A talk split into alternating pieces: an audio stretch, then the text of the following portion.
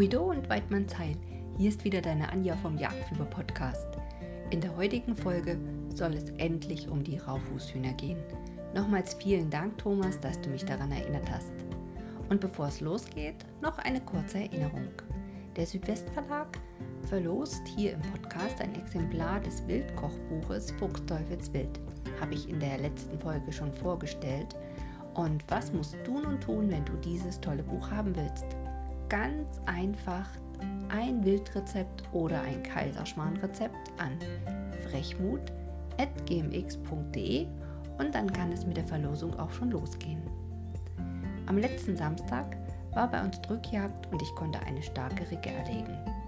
Daher gibt es heute als Begrüßung das Hornsignal passend zur Wildart.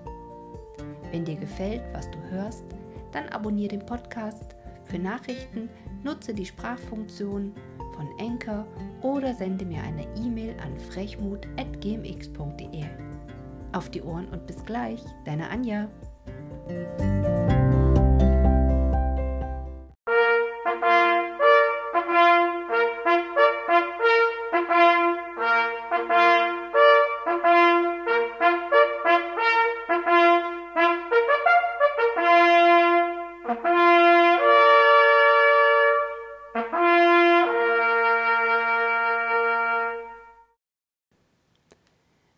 Bin ich wieder.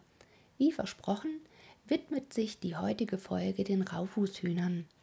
Sie gehören zur Ordnung der Hühnervögel, zur Familie der Fasanenartigen und dann kommt auch schon die Unterfamilie der Raufußhühner. In der Gattung der Waldhühner finden sich das Auerwild, Birkwild und Rackelwild. Zu den Schneehühnern gehört das Alpenschneehuhn und die Haselhühner sind durch das Haselwild vertreten. Allen gemeinsam ist ein relativ plump wirkender Körper und die Ständer, also die Beine, sind bis zu den Zehen befiedert. Die heimischen Arten unterliegen alle dem Jagdrecht und die Hühnervögel zählen zu den Laufvögeln. Sie sind Bodenbrüder. In der Regel erfolgt die Eiablage in einer einfachen Bodenmulde, die auch nur ganz wenig gepolstert ist. Begonnen mit dem Brüten wird nach der Ablage des letzten Eies und dann dauert es ungefähr drei bis vier Wochen, bis die Küken schlüpfen. Die Küken gehören zu den Nestflüchtern. Das bedeutet, sie können gleich ihrer Mutter folgen und meist sind sie schon nach zwei bis drei Wochen flugfähig. Kommen wir nun zu den einzelnen Arten. Das Auerwild findest du auch unter der Bezeichnung wie Urhahn oder großer Hahn. Es wird zum Hochwild gezählt und ist der größte Hühnervogel hier in Europa. Bei uns steht es auf der roten Liste der gefährdeten Tierarten.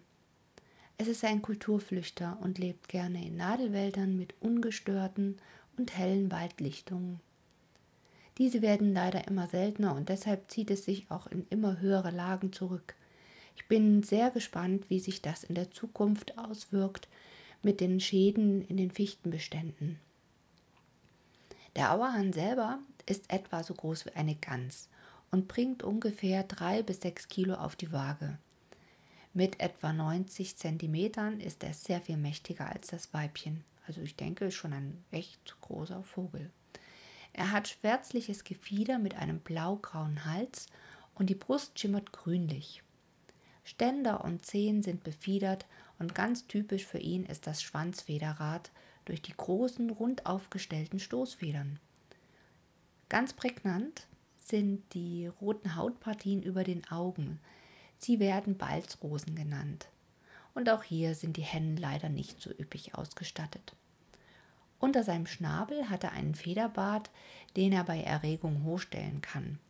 Das ist bestimmt sehr cool anzusehen.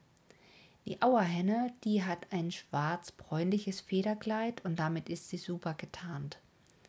Auf die Waage bringt sie maximal ein Drittel, also gerade mal anderthalb bis zweieinhalb Kilogramm und das ist schon ein mega Unterschied und auch die Größe schwankt zwischen 54 bis 63 Zentimetern.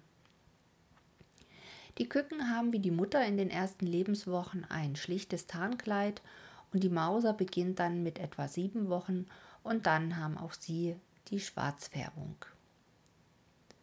Bis zur Jahrhundertwende war der Auerhahn bei uns in allen Gebirgen und bewaldeten Höhen vorhanden.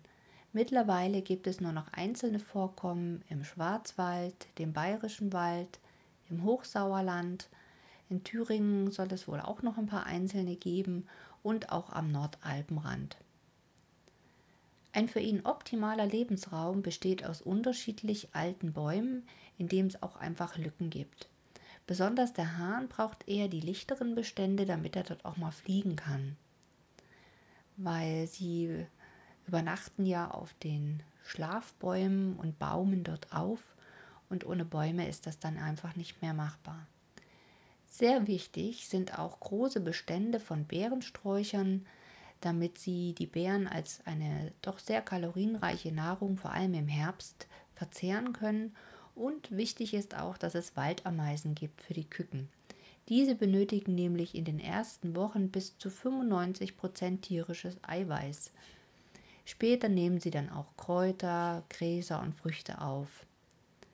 Im Winter stehen dann Koniferennadeln auf dem Speiseplan. Die erwachsenen Tiere fressen junge Nadeln von Kiefern, Laub, Sämereien, Beeren und auch eben mal Insekten, Schnecken und Würmer. Wie alle Hühnervögel benötigt auch das Auerwild Steinchen, um die Nahrung dann im Magen zerreiben zu können, die Mahlsteine.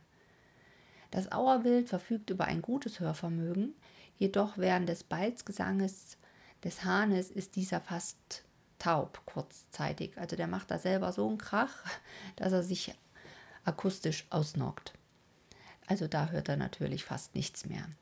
Er markiert mit seinem Balzgesang sein Revier und auch die Henne, die macht manchmal so ein Gock, Gock, Gock. Von Mitte März bis Ende Mai gibt es dann oft spektakulär anzusehende Auseinandersetzungen während der Balz.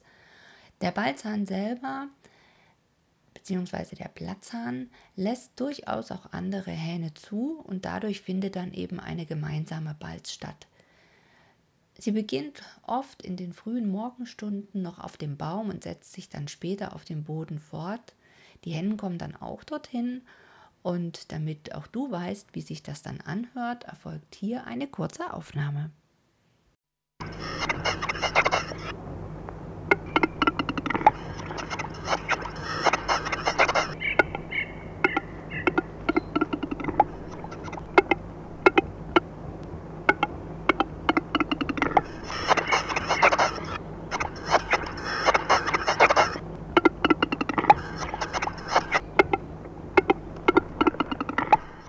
Nach erfolgreicher Planung legt die Henne dann vier bis zehn gelb-weiße, rot gefleckte Eier in die Erdmulde, wie gesagt, nur ganz schwach gepolstert, und dann nach ungefähr 28 Tagen schlüpfen dann die Jungen. Als Nestflüchter folgen sie der Henne und der Hahn ist raus, wie so oft, und auch er beteiligt sich nicht an der Aufzucht. Nach den zwei bis drei Wochen wenn die Kleinen dann flugfähig sind, folgen sie der Henne zum Schlafplatz in die Bäume. Das Auerwild selber ist standorttreu und die Veränderung des Klimas, vor allem diese aufeinanderfolgenden kühlen und nassen Winterungs Witterungsphasen während der Schlupfzeit, wirken sich sehr nachteilig aus. Die Lebensräume verändern sich stark, der Freizeitdruck in den Wäldern steigt, ja und auch die Technisierung in der Forstwirtschaft belastet die Lebensräume und somit nimmt auch die Zahl der Tiere immer mehr ab.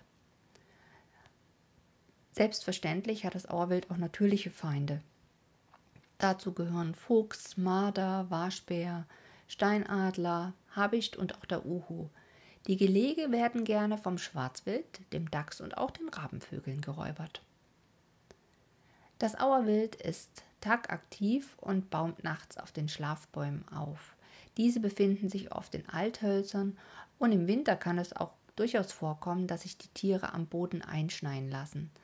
Sie haben dadurch eine super Wärmeisolierung und bei Idealbedingungen können sie durchaus das stattliche Alter von 13 bis 14 Jahren erreichen. Wie bereits erwähnt, unterliegt das Auerwild als Hochwild dem Jagdrecht, hat aber bei uns eine ganzjährige Schonzeit.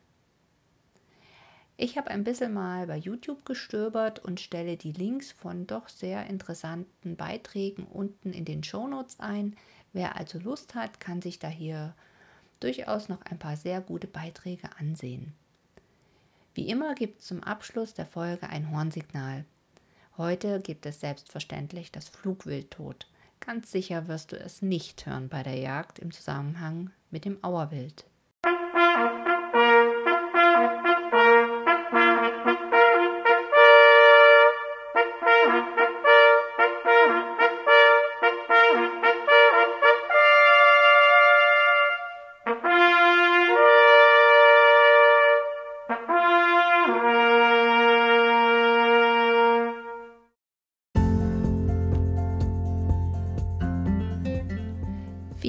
Dass du auch heute wieder mit dabei warst.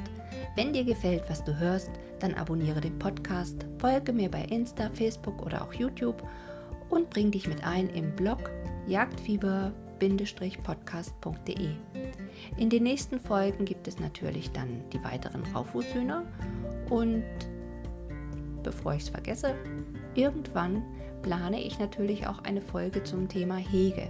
Wenn du mir also etwas zuarbeiten kannst, weil du weißt, bei dir im Revier gibt es aktive Hegeprogramme oder du bist in einer Hegegemeinschaft, dann lass doch einfach was von dir hören.